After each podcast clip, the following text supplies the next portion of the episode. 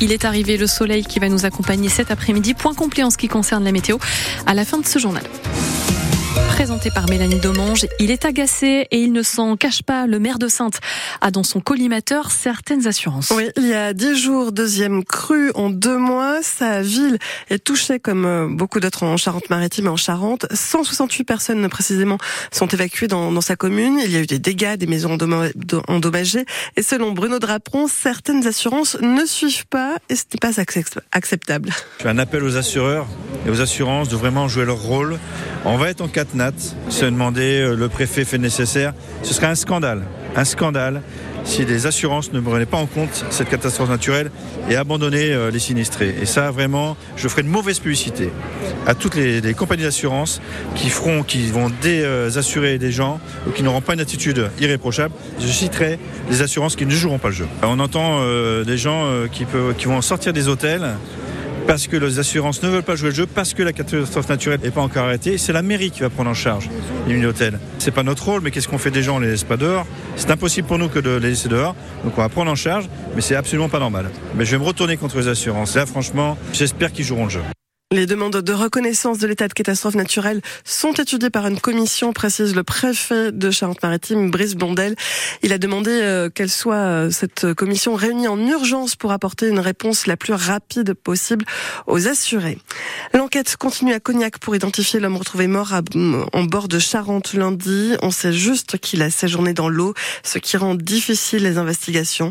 L'endroit où il a été euh, retrouvé a été inondé la semaine dernière. La date de l'autopsie n'est toujours pas connu. Douche froide pour Anticor. Oui, cette association de lutte contre la corruption n'a pas obtenu l'agrément du gouvernement. Sans lui, elle ne peut plus se porter partie civile. Elle ne pourra donc plus poursuivre des élus en justice. L'association est impliquée dans de nombreuses procédures judiciaires, euh, comme l'attribution de la Coupe du Monde de football au Qatar ou l'enquête pour prise illégale d'intérêt qui vise le secrétaire général de l'Élysée, Alexis Keller.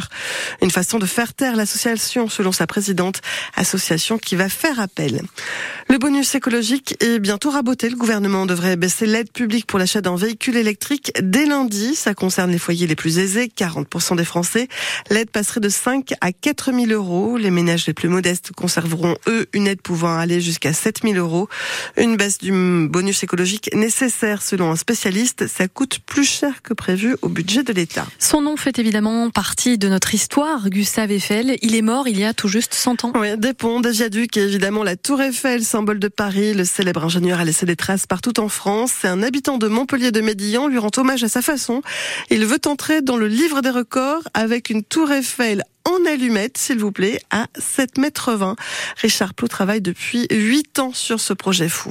La tour Eiffel, c'est une forme qui supporte très très bien les grandes hauteurs et donc c'était c'était l'idéal pour faire une structure de grande hauteur. Ça, ça se tient très très bien du fait de sa base euh, imposante. Elle est jamais montée entière. D'ailleurs, ce sera la première fois que je vais la montrer. Ce sera en début d'année prochaine. Elle est composée de 402 pièces différentes. C'est des, panneaux qui s'assemblent dans des montants et qui sont chevillés euh, sur place pour pouvoir édifier l'ensemble. et l'allumette, c'est un matériau qui est super pour pouvoir euh, faire des, formes euh, exceptionnelles. Et donc là, je suis sur la partie finale. Je terminerai donc le, le 27 décembre pour le, centenaire de la disparition d'Eiffel. J'ai régulièrement des, comparaisons avec euh, François Pignon, bien sûr, du, du dîner de con. Mais ça me fait sourire, mais moi, je m'en m'amuse. Hein, et, je comprends même. Je pense que si j'avais eu l'occasion de connaître quelqu'un qui faisait ça, j'aurais certainement fait aussi le, le, comparatif. Les gens sont plutôt euh, stupéfaits et donc ça passe au-delà de, de la rigolade. La tour Eiffel, entièrement faite avec des allumettes, 346 422 exactement. Jacques Villeray, Thierry Lhermitte dans le dîner de con, vous l'avez entendu, ça fait sourire Richard Plot et vous avez surtout entendu que c'est beaucoup beaucoup de travail hein, quand même. Euh, 8 ans et donc peut-être une entrée dans le livre des records les 6 et 7 janvier prochains à Saujon avec cette tour Eiffel en allumette de 7 mètres 20. Le précédent record est à 6 mètres 53.